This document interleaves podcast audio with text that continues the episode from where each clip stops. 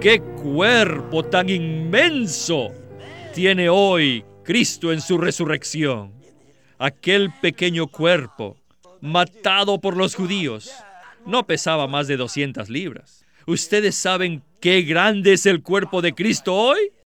Un cuerpo inmenso. Y el Señor todavía lo está edificando. Y el Señor está listo, esperando que Satanás lo ayude.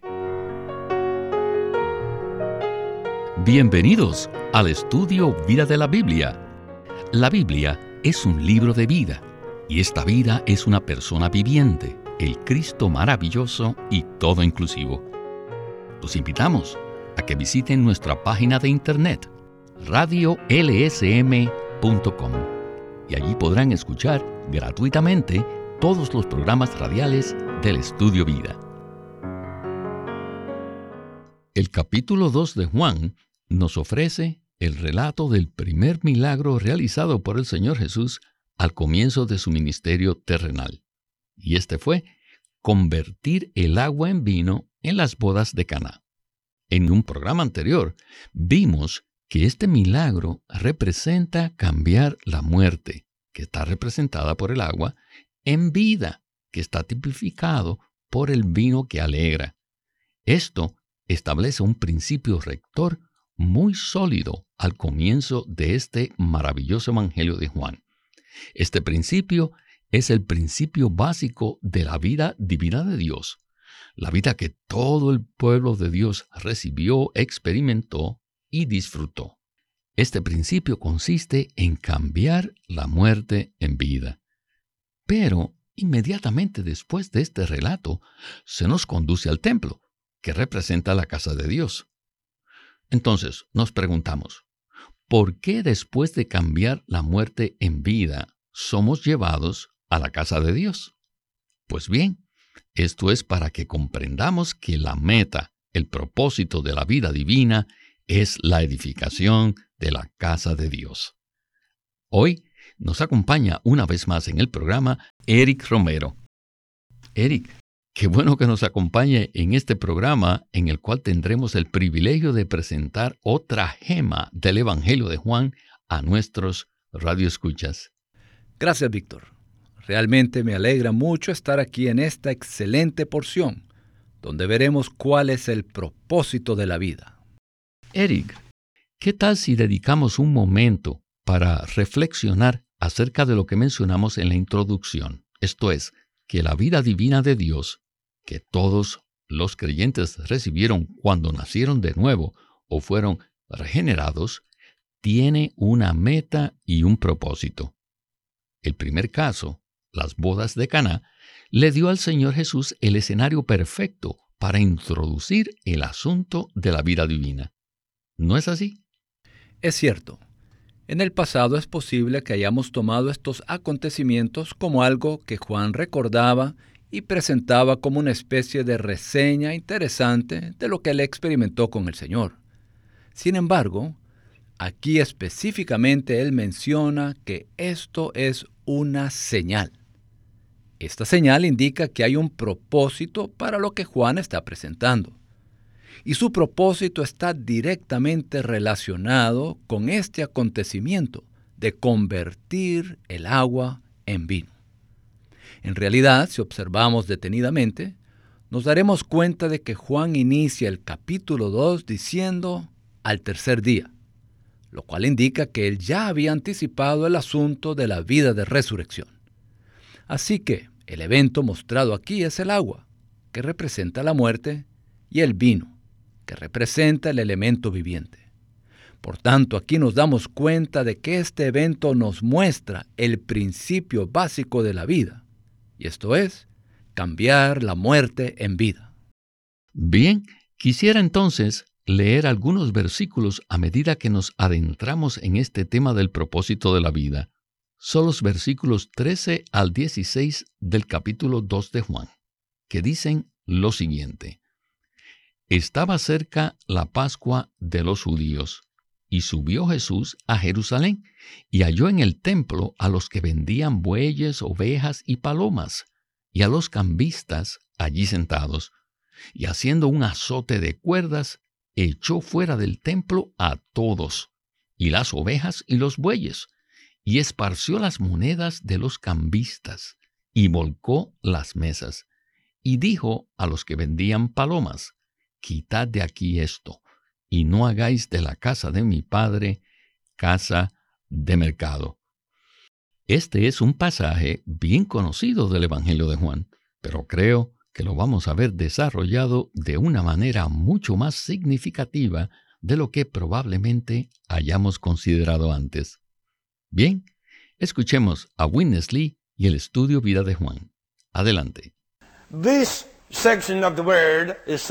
Esta sección de la palabra es bien corta, pero tiene dos aspectos muy significativos. El primero es la purificación y el segundo es el de la edificación. Con el templo de Dios existe la necesidad de estos dos aspectos, la purificación y la edificación. Satanás, el enemigo de Dios, siempre trata de hacer dos cosas para dañar o para frustrar el templo de Dios. Primero, él trata de contaminarlo, ensuciarlo con muchas cosas pecaminosas. Esta es la razón por la cual la casa de Dios necesita la purificación. Y número dos, Satanás, el enemigo de Dios, siempre trata de dañar, de derribar el templo de Dios. Hoy día es lo mismo con la vida de la iglesia. Satanás siempre trata de atrapar la vida de la iglesia. ¿Pero para qué? a fin de contaminarla, de ensuciarla con muchas cosas mundanas y pecaminosas. Y también Satanás siempre tratará de dañar, si es posible, de derribar la vida de la iglesia. Donde quiera que haya una iglesia local establecida, les digo que Satanás estará muy ocupado, primeramente tratando de entrar para ensuciarla. Pero esta mañana déjenme alentarlos. Si la iglesia en la que están ustedes ha sido contaminada, no deben desanimarse. Ustedes tienen que decir, Señor, esta es tu hora. Señor, ahora es tu tiempo. Señor, tú tienes que venir a mi iglesia. La contaminación de Satanás solo trae tu purificación. Eric, Satanás siempre está haciendo todo lo posible para contaminar y profanar la casa de Dios, pero necesitamos ver que eso simplemente le proporciona un entorno al Señor Jesús para que Él obtenga su propósito. ¿No es así? Sí, así es. Esta es realmente una palabra iluminadora que el hermano Lee nos dio para que nosotros veamos que esta es la manera en que se desarrolla el tema de la edificación de la casa de Dios. En realidad, Satanás se convierte en una ayuda en la edificación de la casa de Dios. Porque cada detalle que Satanás trae en contra de la casa llega a ser una oportunidad para que el Señor la edifique. Así que solo debemos volver todo nuestro ser al Señor y darle la oportunidad de realizar lo que Él quiere hacer, en lugar de que intentemos hacer lo mejor que podamos para enfrentar tales situaciones. Por ejemplo, nosotros mismos nos contaminamos con las cosas del mundo. Estas cosas se introducen en nosotros y destruyen la operación de Dios en nuestro interior. Y muchas veces nos desanimamos. Nos sentimos muy derrotados y sentimos que somos un desastre para el propósito del Señor. Pero en realidad, ese sentir debería volvernos al Señor Jesús para que comprendamos que Él es el único capaz de confrontar al enemigo y que nosotros no lo somos, ni que tampoco necesitamos serlo. Por tanto, el propósito del Señor se lleva a cabo porque en ese mismo proceso nosotros mismos experimentamos que algo de la vieja naturaleza y de la naturaleza mundana ha sido quitado de nosotros y que el Señor introduce su propia esencia para reemplazarlo. Somos levantados en resurrección y el Señor Jesús es glorificado. Eso es verdad, Eric. En la siguiente sección vamos a ver que la meta de Satanás va más allá de contaminar y profanar la casa de Dios. Su meta consiste en dañarla y finalmente destruirla. Bueno, permítame leer ahora los versículos 19 al 21 del capítulo 2 de Juan. Dicen así. Respondió Jesús y les dijo, Destruid este templo y en tres días lo levantaré. Dijeron luego los judíos, En cuarenta y seis años fue edificado este templo, y tú en tres días lo levantarás. Mas él hablaba del templo de su cuerpo.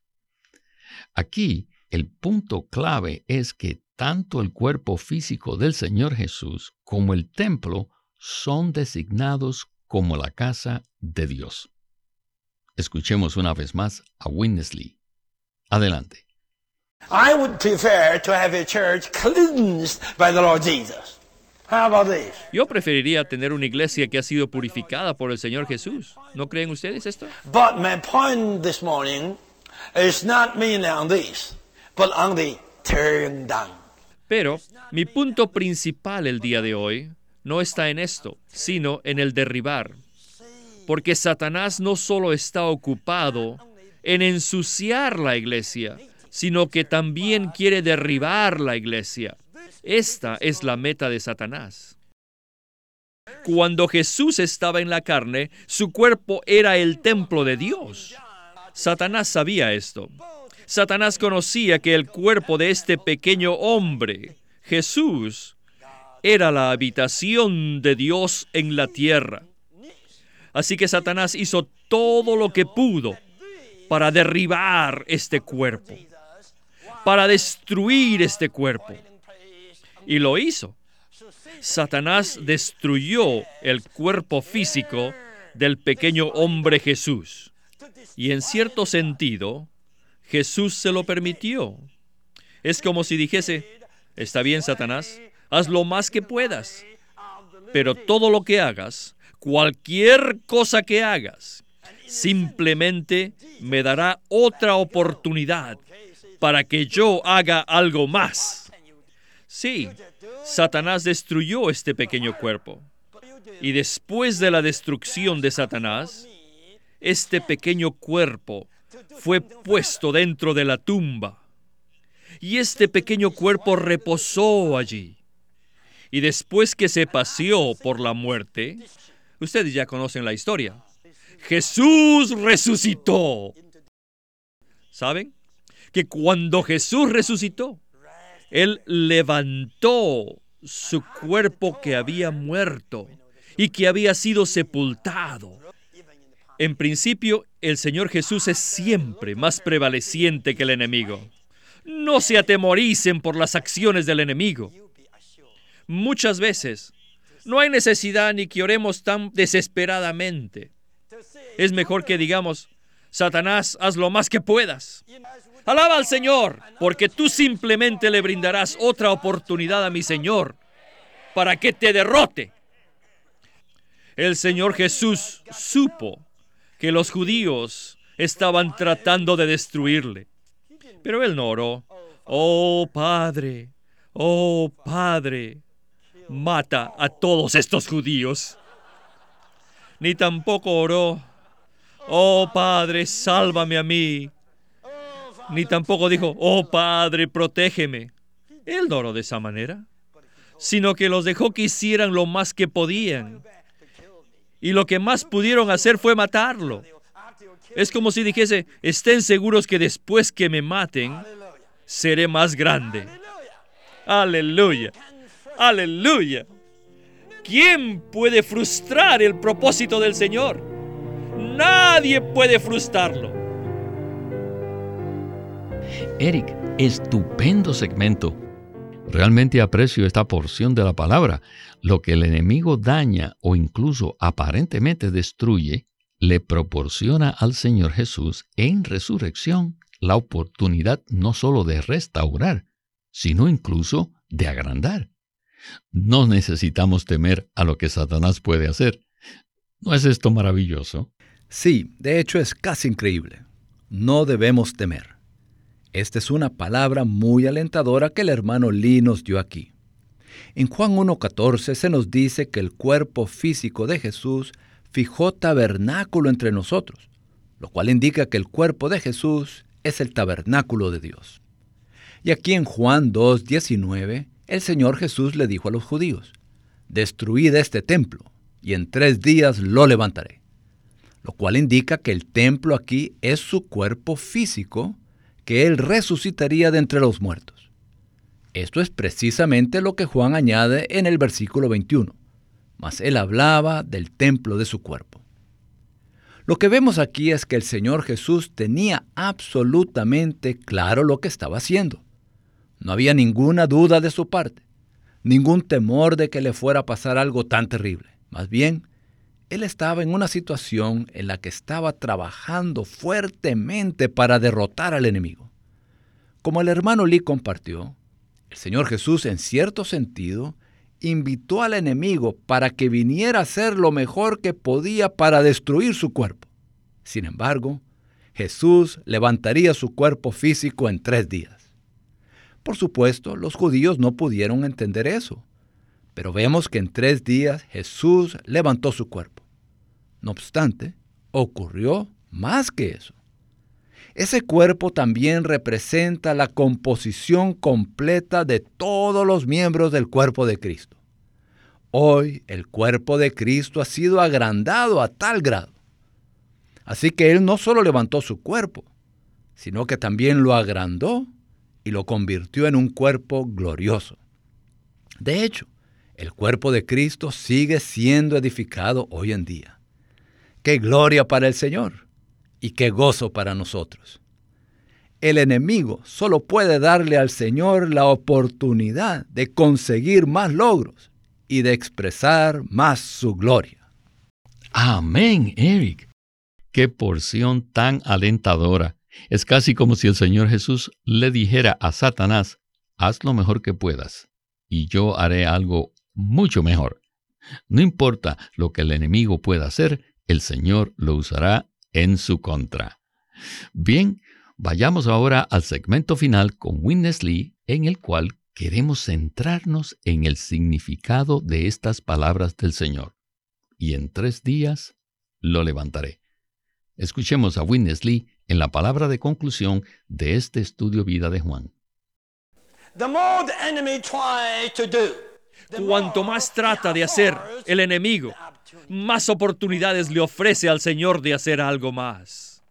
Lo que hace el Señor es siempre en resurrección. En tres días yo lo edificaré. Esto significa en resurrección. Y todos tenemos que saber que desde el día de su resurrección física, Él ha estado haciendo y todavía está haciendo lo mismo que hoy día. Esto es, agrandar su cuerpo. ¡Qué cuerpo tan inmenso tiene hoy Cristo en su resurrección! Aquel pequeño cuerpo, matado por los judíos, no pesaba más de 200 libras. ¿Ustedes saben qué grande es el cuerpo de Cristo hoy? Vaya, un cuerpo inmenso. Y el Señor todavía lo está edificando. Y el Señor está listo, esperando que Satanás lo ayude. Dejen que el enemigo haga lo que pueda.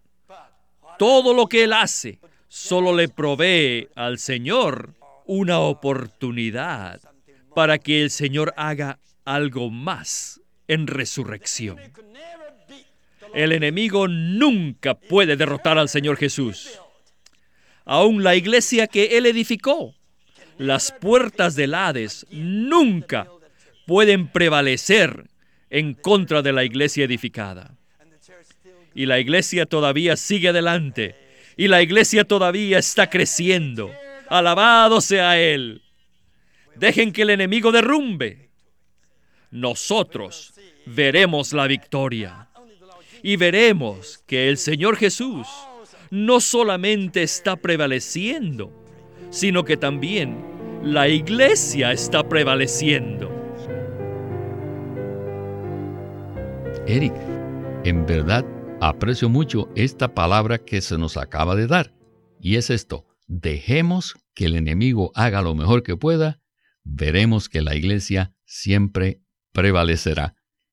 El enemigo siempre trata de hacer lo mejor que puede, así que no deberíamos sorprendernos ni desanimarnos. Sin embargo, las puertas del Hades no prevalecerán contra la iglesia edificada, ¿verdad?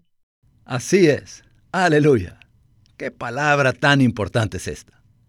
Que el Señor afirme esto en Mateo 16, 18 es de inmenso ánimo para nosotros.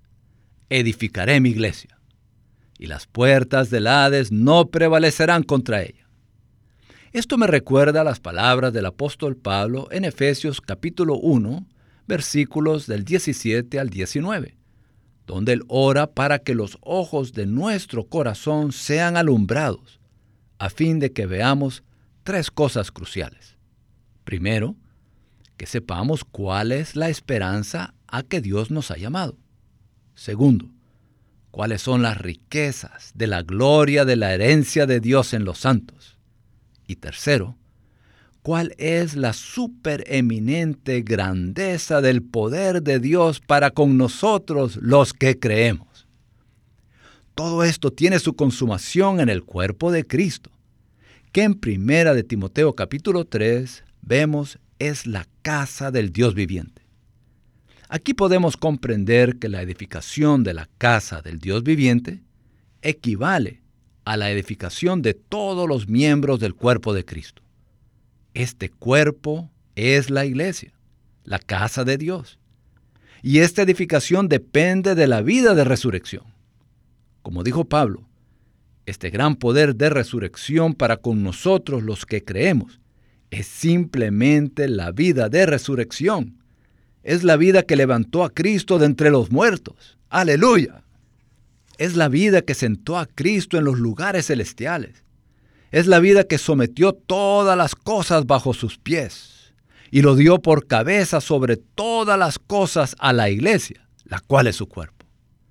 La realidad de este cuerpo es la iglesia edificada, que el Señor Jesús menciona en Mateo 16, 18. Esta iglesia es la casa de Dios. Esta iglesia es la intención de Dios. Y nosotros estamos aquí participando en esto. Satanás está haciendo todo lo posible por derribar la iglesia. Está haciendo todo lo posible por traer problemas, inquietudes y situaciones difíciles. Pero nunca debemos desanimarnos por estas cosas.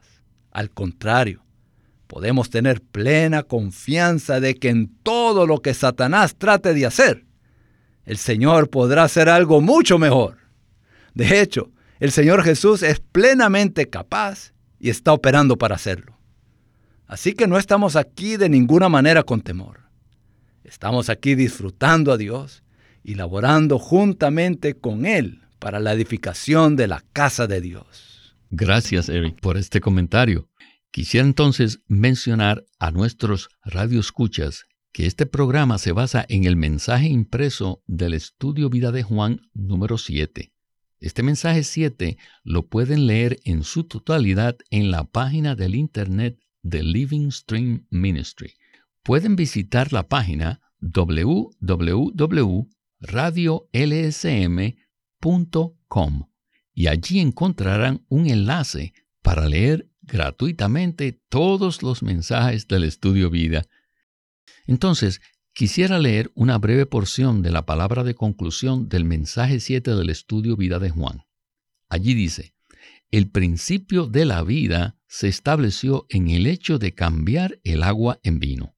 Ahora, en la purificación del templo, se muestra el propósito de la vida. El principio de la vida es convertir la muerte en vida. Y el propósito de la vida es edificar la casa de Dios. El cambio de muerte a vida está relacionado con la edificación llevada a cabo por la vida, o sea, la edificación de la casa de Dios. Estos dos asuntos gobiernan todo el Evangelio de Juan. Entonces, Eric, ¿qué tal si usted nos da un breve comentario final? necesitamos ver que la casa de Dios es el punto central del propósito de la vida divina. Lo que el Señor Jesús está haciendo en su resurrección no es simplemente vencer al salir de la tumba, sino que Él está edificando su casa. La casa de Dios es central. Como usted mencionó, todos los casos del Evangelio de Juan contribuyen a que veamos esta visión de que la casa de Dios está siendo edificada. La vida de resurrección está operando activa y poderosamente para edificar la casa de Dios en la tierra hoy. Gracias, Eric. Como usted sabe, el Evangelio de Juan en la Santa Biblia versión recobro tiene un bosquejo que es verdaderamente clásico en el ministerio de Winnesley. La primera parte de este Evangelio es para satisfacer la necesidad del hombre, o sea, nuestra necesidad. Y la segunda parte es para satisfacer la necesidad de Dios. Ciertamente me encanta este libro. Bueno, se nos agotó el tiempo del programa y necesitamos detenernos aquí. Muchas gracias, Sterling, por acompañarnos en el estudio Vida de la Biblia con Witness Lee. Muchas gracias. Siempre es un gozo participar en el programa. Este es Víctor Molina haciendo la voz de Matt Miller, Eric Romero, la de Gary Kaiser y Walter Ortiz, la de Witness Lee.